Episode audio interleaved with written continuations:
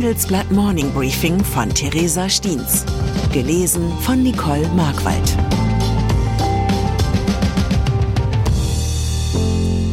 Guten Morgen allerseits. Heute ist Dienstag, der 24. Oktober. Und das sind unsere Themen. Ausverkauf. Die globalen Risiken des Anleihemarktes. Auswirkung. Die steigenden Zinsen bei Baukrediten. Ausgeräumt. Das Ende der türkischen NATO-Blockade. Nach einer kurzen Unterbrechung geht es gleich weiter. Bleiben Sie dran. Die Welt steht vor gewaltigen Herausforderungen. Zum einen die Energiewende voranzutreiben und gleichzeitig den Klimawandel einzudämmen. Und auch der Energieträger Wasserstoff gewinnt weltweit immer mehr an Bedeutung. Doch wie geht es weiter? Erfahren Sie mehr auf dem Handelsblatt Wasserstoffgipfel 2024 am 12. und 13. Juni in Essen. Infos unter handelsblatt-wasserstoffgipfel.de. Mit dem Vorteilscode Wasserstoff 2024 erhalten Sie einen Rabatt von 15% auf die Tickets.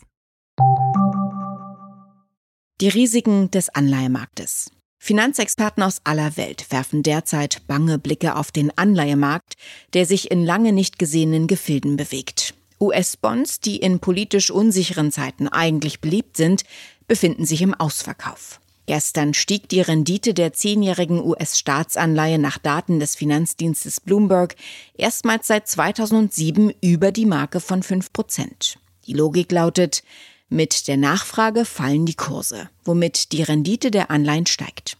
Ein Indikator dafür, wie risikoreich die Bonds eingestuft werden. Als wichtigste Gründe für die Entwicklung sehen Volkswirte die hohen Leitzinsen in den USA und das wachsende Misstrauen der Investoren gegenüber der ausufernden Staatsverschuldung. Die Sorge vor globalen Auswirkungen ist groß. Jim Reed, Marktstratege bei der Deutschen Bank, warnt vor einer wachsenden Unfallgefahr im Weltfinanzsystem.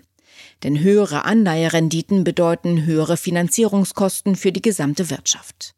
Das betrifft Staatsschulden genauso wie Firmenkredite, Hypothekenzinsen oder Parameter für Unternehmensübernahmen. Steigende Zinsen bei Baukrediten. Erste konkrete Auswirkungen der besorgniserregenden Entwicklung sind hierzulande schon spürbar. Immobilienkäufer müssen sich wegen der Lage an den Anleihemärkten auf noch höhere Finanzierungskosten einstellen. Denn die steigenden Renditen für US-Staatsanleihen treiben auch die Renditen der Bundesanleihen in die Höhe. Zum ersten Mal seit zwölf Jahren kommen sie der Marke von drei Prozent nahe. Das Problem für Häuslebauer? Die Bundesanleihen sind auch für die Höhe der Bauzinsen maßgeblich. Der derzeit erneute Zinsanstieg könnte dafür sorgen, dass es für Immobilienkäufer noch schwieriger wird, einen Erwerb mit einem Kredit zu finanzieren. Vincenzo Giuliano, Mitglied des Vorstands der Kreissparkasse Weiblingen, berichtete auf der Handelsblatt-Tagung Baufinanzierung, dass es nur für die wenigsten auf Anhieb mit der Baufinanzierung klappen würde. Die Berichtssaison beginnt. Wenn die Bäume langsam ihre Blätter verlieren, die Nächte länger und die Tage kälter werden, dann beginnt für Unternehmen und Anleger eine spannende Zeit. Die Berichtssaison zum dritten Quartal.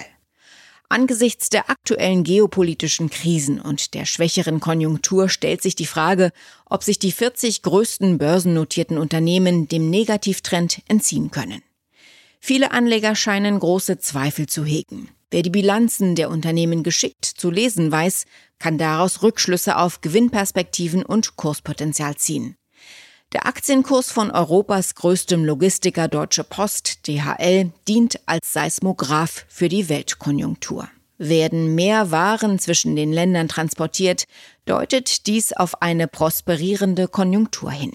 Sinken die Frachtraten, signalisiert dies eine schwächere Weltwirtschaft. DHL-Finanzchefin Melanie Kreis dämpfte bei der Präsentation der Halbjahreszahlen die Erwartungen. Man habe sowohl bei Luft- als auch Seefracht gesehen, dass sich die chinesische Wirtschaft weniger dynamisch entwickelt habe, als man sich das erhofft hatte. Trotzdem hatte das Unternehmen seine Jahresprognose nach dem ersten Halbjahr leicht angehoben. Ein vorsichtig optimistisches Signal also für die Weltkonjunktur. Am 8. November veröffentlicht DHL seine Zahlen. Türkei beendet NATO-Blockade. In Ankara wurde gestern eine Blockade gelöst, die über die letzten eineinhalb Jahre für Aufsehen und geopolitische Verstimmungen gesorgt hatte. Der Widerstand des türkischen Präsidenten Recep Tayyip Erdogan gegen einen NATO-Beitritt Schwedens scheint ausgeräumt. Erdogan unterzeichnete die Zustimmung der Türkei und leitete sie an das türkische Parlament weiter, das den Antrag ebenfalls annehmen muss. Dies gilt als sehr wahrscheinlich. Erdogan hatte den Beitritt blockiert und ein schärferes Vorgehen Schwedens gegen kurdische Aktivisten gefordert. Schweden hatte daraufhin seine Antiterrorgesetze verschärft. Nun steht dem Beitritt der Skandinavier nur noch der ungarische Ministerpräsident Viktor Orban im Weg. Der traf sich zuletzt allerdings ausgerechnet mit dem russischen Präsidenten Wladimir Putin. Während es sich Erdogan mit den westlichen Partnern nicht verscherzen will, geht Orban momentan voll auf Konfrontationskurs. Macron will in Israel vermitteln. Die Reisediplomatie im Nahen Osten geht heute weiter. Frankreichs Präsident Emmanuel Macron reist nach Israel mit dem Ziel, konkrete Vereinbarungen in humanitären Fragen zu erreichen. Ob dieses ambitionierte Vorhaben Erfolg haben wird, ist allerdings fraglich. Frankreichs Einfluss in der Region gilt als begrenzt. Der französische Präsident steht vor der schwierigen Aufgabe, nicht nur im Kriegsgebiet selbst, sondern auch in seinem Heimatland zwischen den Fronten zu vermitteln. Denn Frankreich beherbergt nicht nur die größte jüdische Gemeinde Europas, sondern auch viele muslimische Menschen mit Wurzeln im Nahen Osten. Der Präsident mahnte am vergangenen Donnerstag, man dürfe den Konflikt nicht importieren. Eine Entspannung der Lage im Nahen Osten käme Macron also auch innenpolitisch sehr gelegen. Sturgeon besteht Führerscheinprüfung. Zum Abschluss noch ein Blick nach Schottland, wo die ehemalige Regierungschefin Nicola Sturgeon vorlebt, welche Ziele sich im Ruhestand noch verwirklichen lassen. Nachdem sie in diesem Jahr überraschend von ihrem Amt zurückgetreten war, gab die 53-Jährige jetzt bei Instagram bekannt, sie habe ihre Führerscheinprüfung erfolgreich bestanden. Das beweise, dass es nie zu spät sei, etwas Neues zu probieren, schrieb sie. Zuletzt hatte Sturgeon für Aufmerksamkeit gesorgt, weil sie bei Ermittlungen zu möglichen Finanztricks ihrer Partei als Verdächtige zwischenzeitlich festgenommen worden war. In Zukunft muss ihr das nicht mehr passieren. Schließlich könnte sie jetzt ein eigenes Fluchtauto fahren. Auf einer Insel wie Großbritannien käme sie damit allerdings nicht besonders weit. Ich wünsche Ihnen einen guten Tag ohne Sackgassen. Es grüßt Sie herzlich Ihre Theresa Stiens. Die deutsche Wirtschaft steht am Scheideweg. Um wettbewerbsfähig zu bleiben, müssen Unternehmen wichtige Transformationen anstoßen. Ab dem 24. April diskutiert die Restrukturierungsbranche Strategien für die Zukunft von Unternehmen. Mit dabei sind unter anderem Dr. Thomas de Maizière, Evelyn Freitag und Professor Dr. Ulrike Malmendier.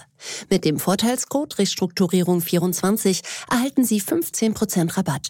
Alle Informationen finden Sie auf handelsblatt-restrukturierung.de.